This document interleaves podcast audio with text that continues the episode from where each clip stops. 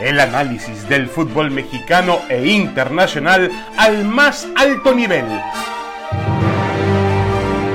Aquí inicia Fútbol de Altura. En este momento te diría, el formato de repechaje está funcionando, el formato liguilla, desde luego, eh, es consecuente con la situación de ingresos, entonces el repechaje se queda.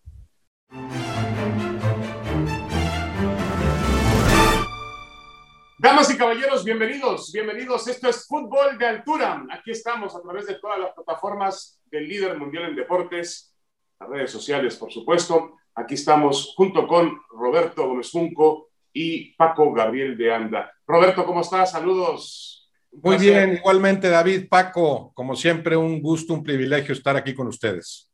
Hola Paco, saludos, bienvenido.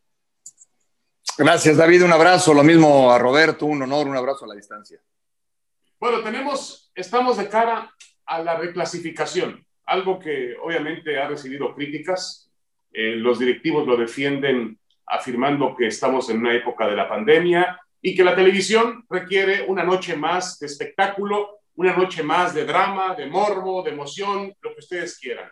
Eso se lo va a entregar el fútbol mexicano el sábado y el domingo con los juegos de reclasificación. A mí me parece, a ver si, si no estoy equivocado, eh, Paco y Roberto, a mí me parece que este experimento le está gustando a los dirigentes del fútbol mexicano y que si los niveles de audiencia son positivos el fin de semana, que lo van a hacer en partidos a matar o morir, me parece que este sistema de competencia se puede quedar para siempre, Roberto.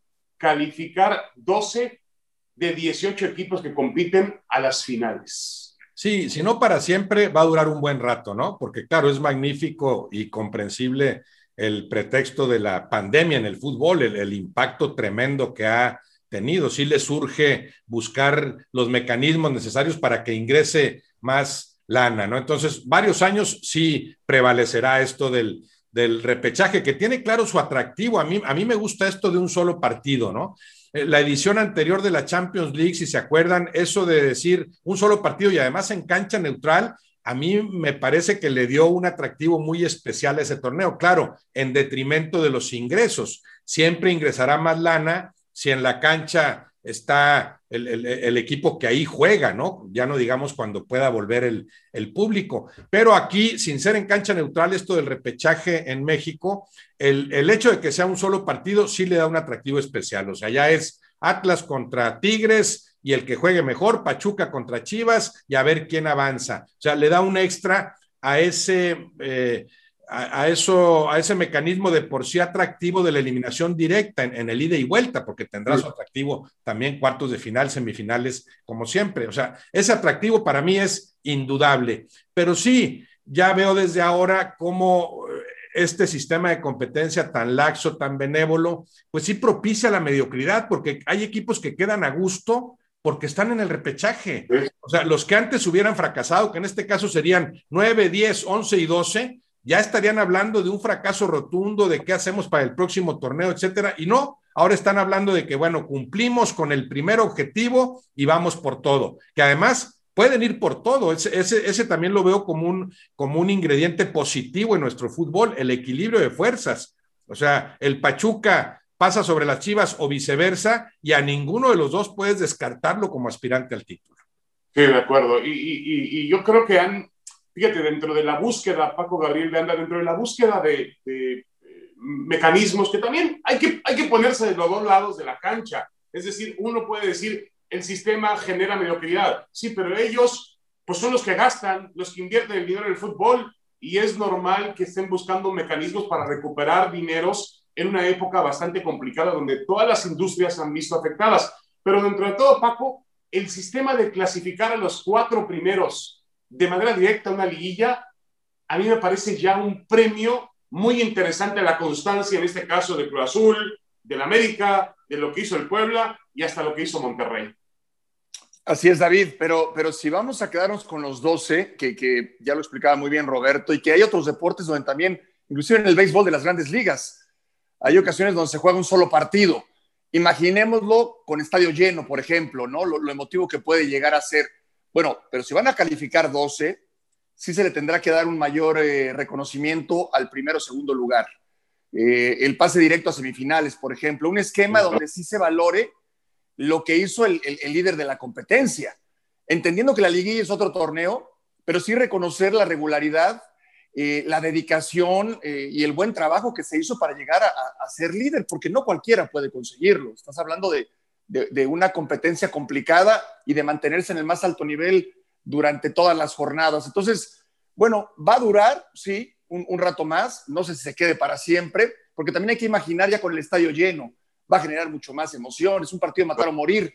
Y, bueno, en ese sentido sí que se le, que se le reconozca eh, de forma muy, muy puntual al, líder de la competencia.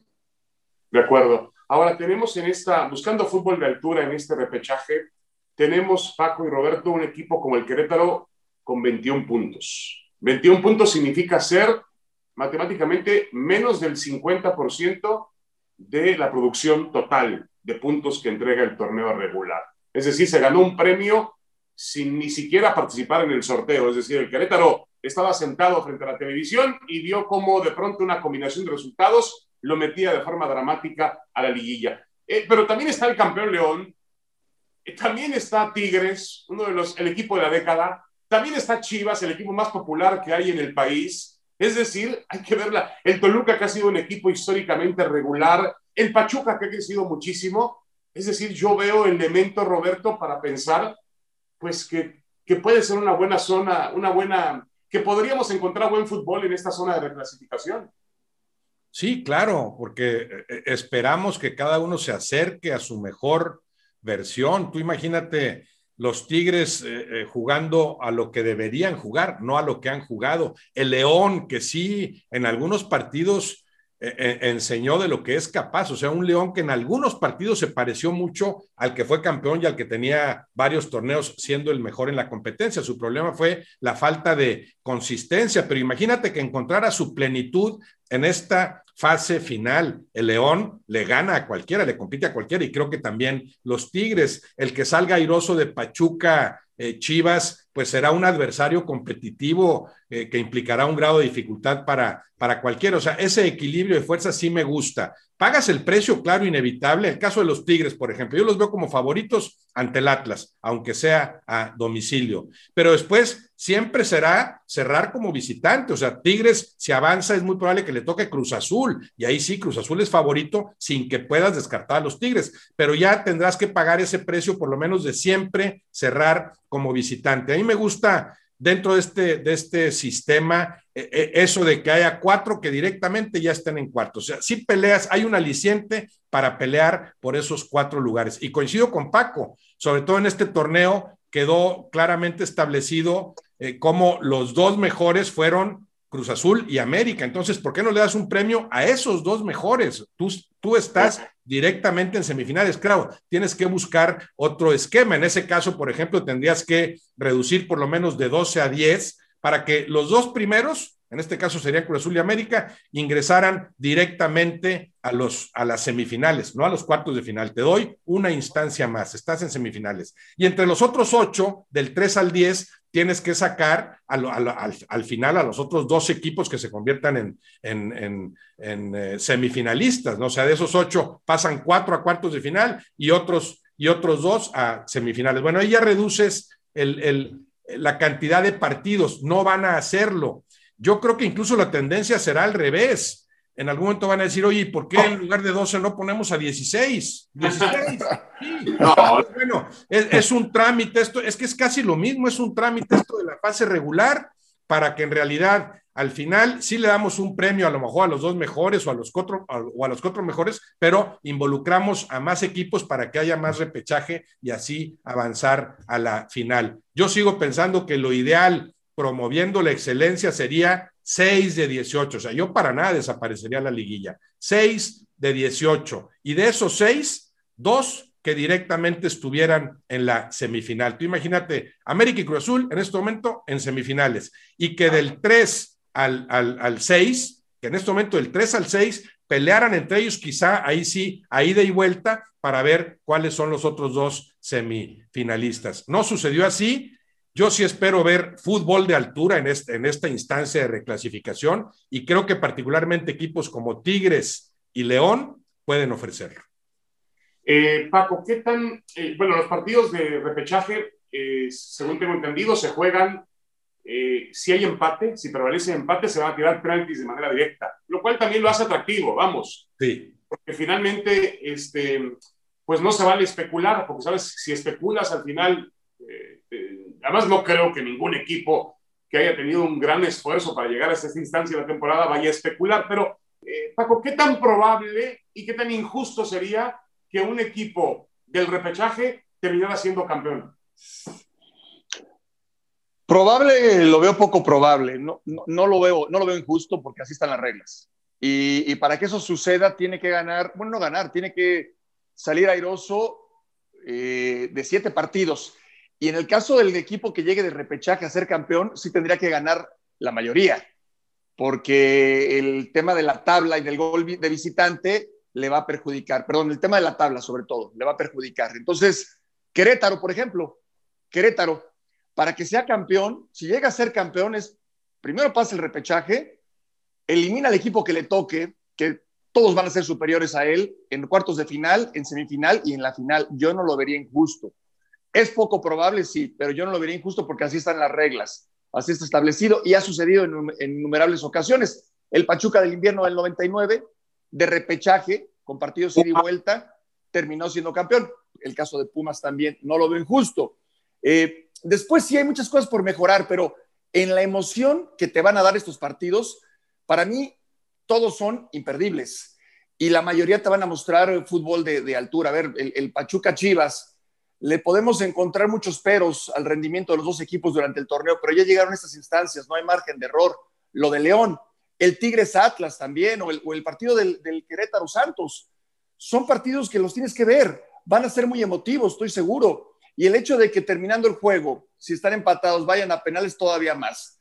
No te da el margen de, bueno, tengo un segundo partido y en el partido de vuelta eh, puedo ah. emparejar las cosas. Yo lo veo interesante. Hay muchas cosas por mejorar en el sistema de competencia, sí, pero ya que lo tenemos hoy, bueno, seguramente veremos muy buenos partidos. De acuerdo. Eh, antes de, irnos a, una pausa en fútbol de altura, a ver, vamos a sacar los favoritos de cada uno en la mm, zona de reclasificación. Santos contra Querétaro. Eh, Roberto. Santos, claramente. Paco.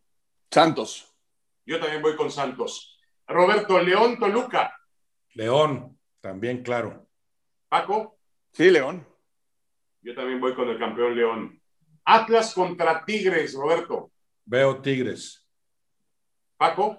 También Tigres.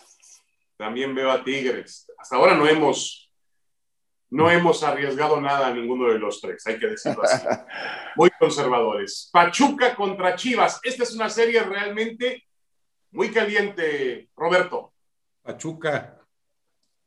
Paco.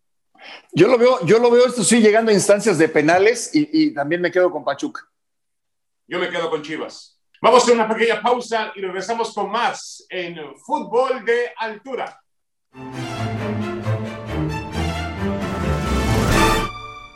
Eh, bueno, vamos a, seguir buscando en fútbol de altura el, el, mejor nivel de este torneo de Guardianes 2021 del fútbol mexicano. A ver, no nos queda duda, Paco, que el mejor equipo de todos es Cruz Azul. No sé qué tan lejos o qué tan cerca del América, pero el mejor de todos es Cruz Azul. Sí, para mí sí. Para mí sí, si tengo que escoger un jugador, me voy a quedar con Romo.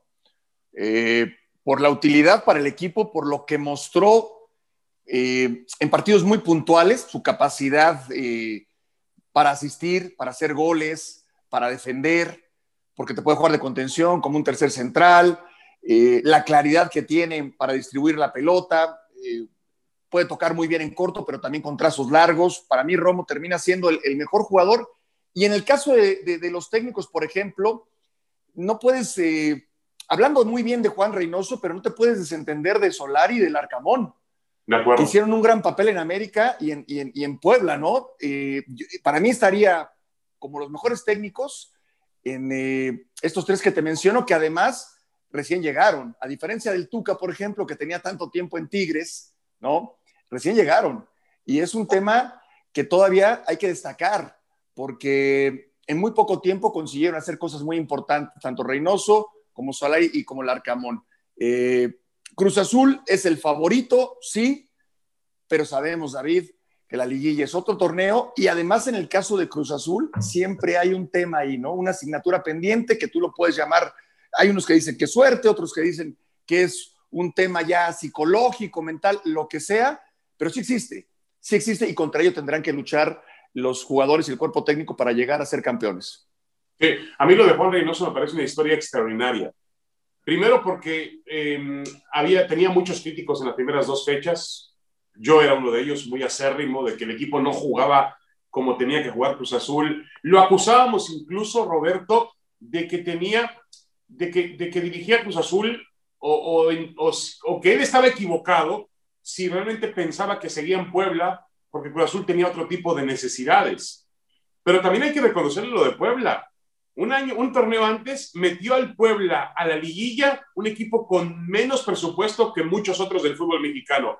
Y, y unos meses después metió a Cruz Azul como el primer lugar, el mejor del torneo, con presupuesto y con un gran plantel. Es decir, para mí Reynoso es punto y aparte lo que ha hecho en los últimos meses en el fútbol mexicano, Roberto. Sí, porque además a un técnico necesitas tiempo para realmente evaluarlo, tiempo y distintos trabajos con diferentes planteles. A un técnico le puede ir casualmente bien en un torneo porque se conectaron los jugadores y después te enteras que, que su labor no fue tan importante, que simplemente los dejó jugar y funcionaron. Hay técnicos que han sido incluso campeones en el fútbol mexicano tal vez sin aportarle tanto al, equipo eh, respectivo. Cuando lo ves en varios equipos, cuando ves la mano del técnico, cómo juegan, aquel Puebla combativo, ordenado, aunque este este torneo haya adquirido otra dimensión, y ahora ves a Reynoso con el Cruz Azul, un plantel más poderoso, seguramente incidió en su buen trabajo el hecho de que él haya jugado en Cruz Azul, haya brillado en Cruz Azul, él fue figura de Cruz Azul, sabe lo que es ese equipo, a él no podrías imputarle nada del trauma este de tantos años sin ganar algo, ¿no? Entonces, me ha gustado por el trabajo que ha hecho con Cruz Azul, pero también por la ecuanimidad que manifiesta hacia afuera y en ese sentido se parece a Solari, dos técnicos que no solo han realizado un magnífico, magnífico trabajo, sino que además han sabido dar la cara, se han comunicado con pulcritud, con sensatez, con ecuanimidad. Claro, ninguno ante la necesidad de manejar alguna crisis. Ahí hay que ver a veces a los técnicos cómo reaccionan ante las crisis. Sí, dos trabajos extraordinarios de esos dos técnicos, pero si yo me atengo a lo que haces con lo que tienes, lo del Arcamón me parece un asunto aparte, no tan visible al, emitir el diagnóstico, no es una figura tan buscada como sería la de Solari, la de Reynoso. En ese sentido no podría yo calificarlo, pero tampoco recuerdo alguna equivocación en algo que haya dicho. Eh, sí cuestionable lo que hace en la última jornada de que no pone a Ormeño. No sé qué, qué, qué impacto tendrá eso después con Ormeño, con este Puebla, pero, pero el caso es que él va por un resultado que termina obteniendo y obteniendo bien en Torreón. ¿Cómo le hago para eludir la reclasificación e instalarme directamente en los cuartos de final? Los tres mejores técnicos, uno, dos y tres, no porque así hayan acabado los equipos, sino porque además se ve el trabajo, se nota en la cancha lo que le han transmitido a sus jugadores, pero si tuviera que elegir a uno, por lo que hizo, con lo que tenía, con lo que tiene, me quedo con Larcamón. Con Larcamón, claro, es que finalmente eh, es el, nombre extraño en ese grupo de cuatro equipos. Es decir, no si nosotros, si nosotros cualquiera podría haber pronosticado la presencia de Cruz Azul, América y Monterrey entre los cuatro primeros, pero no la del Puebla. Y Larcamón lo ha puesto ahí, ha hecho eh, menos con, eh, ha hecho más con menos. Roberto, eh, ya Paco nos dio a Luis Romo como su futbolista del año en México, la aportación de Luis Romo ya nos dio a, nos diste aquí a Juan Reynoso como el entrenador del año, Paco. Pues, yo, yo dije tres, dije tres, pero, pero, pero sí, pero me quedo con Juan Reynoso como el técnico del año también. ¿Y, tu jugador del año, Roberto, o de la temporada? Qué, difícil, ¿eh? Qué difícil. Sí, magnífica la temporada de Romo. En, en, ese equipo, bueno, el peso de Jonathan Rodríguez sigue siendo fundamental a mí me ha gustado mucho, a pesar de sus intermitencias, de ausencias a veces originadas por alguna lesión, alguna molestia, Córdoba en el América. Me ha parecido una pieza fundamental para que este América también haya realizado esa campaña.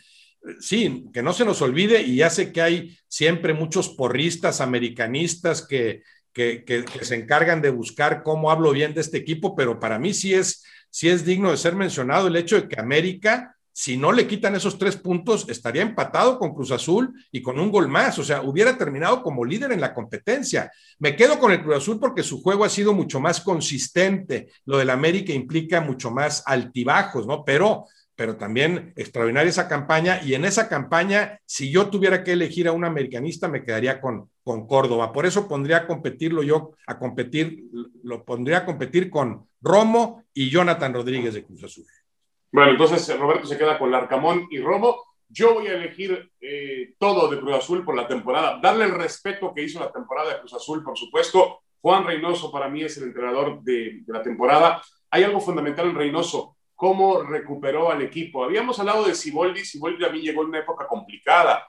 Había líos en la cooperativa, eh, había líos internos y logró poner al equipo en una faceta competitiva. Cruz Azul el año pasado también fue un equipo muy regular, un equipo muy constante en los primeros lugares. Reynoso pudo hacer eso, le dio un estilo al equipo, le dio equilibrio al equipo, concilió los intereses adentro y resolvió muchos temas porque el equipo venía muy dolido de él aquella semifinal con Pumas. Nada más un tema, David, ahí, un tema. Eh, Reynoso todavía no llega a donde llegó Siboldi, ¿eh?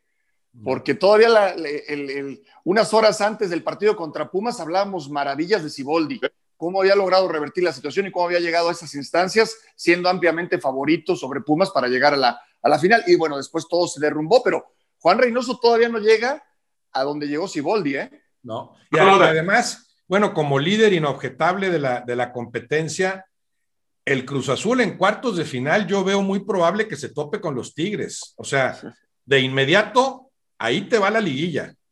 Porque no, esperas, no esperas en cuartos de final a los Tigres. Sería favorito Cruz Azul, pero díganme si descartas por completo o quién podría descartar a los Tigres en un ida y vuelta. Entonces, ahí sí el nivel de exigencia será distinto y ahí veremos qué tan preparado está este Cruz Azul, convincente, consistente, maravilloso, qué tan preparado está para responder en los momentos cruciales. Es que, es que el problema con Reynoso y con Solari, a ver, están de acuerdo conmigo, esa clase de entrenadores, se van a probar y, su legado de la temporada va a ser valorado de acuerdo con lo que hagan o no en liguilla. En cambio, del Arcamón ya está escrito. Sí, ya.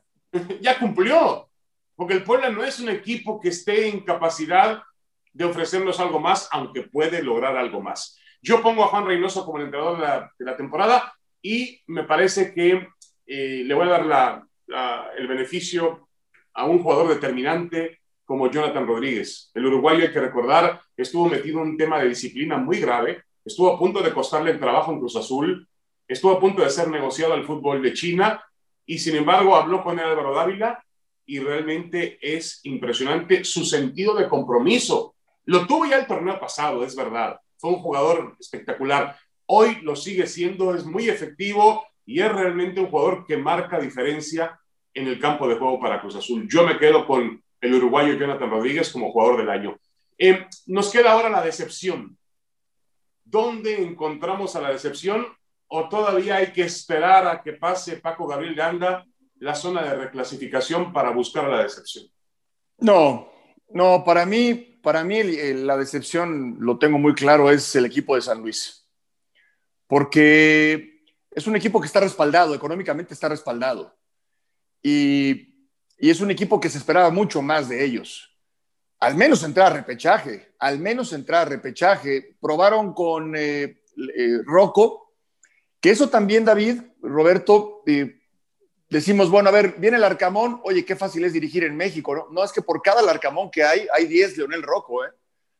o sea, técnicos que vienen y que, y que nunca le encuentran la, la, cuadratura al círculo y que les cuesta. Y tuvo tiempo para revertir la situación y nunca, nunca logró ni siquiera mejorar en lo, más elemental, no, al contrario, cada vez fue peor con temas de indisciplina, empezando por eh, el técnico que fue suspendido, problemas internos, etcétera, etcétera, cada vez peor, cada vez peor. y con un respaldo económico importante.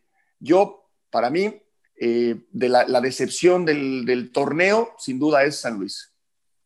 La decepción del torneo es San Luis, a pesar de que eh, podríamos encontrar en la baraja de decepciones todavía temas muy interesantes. Por ejemplo, el Guadalajara, las Chivas, se han metido a la reclasificación, Roberto, como número 9 del torneo. Es decir, si esta liguilla fuera eh, en, una en, una temporada sin pandemia, Chivas estaría eliminado.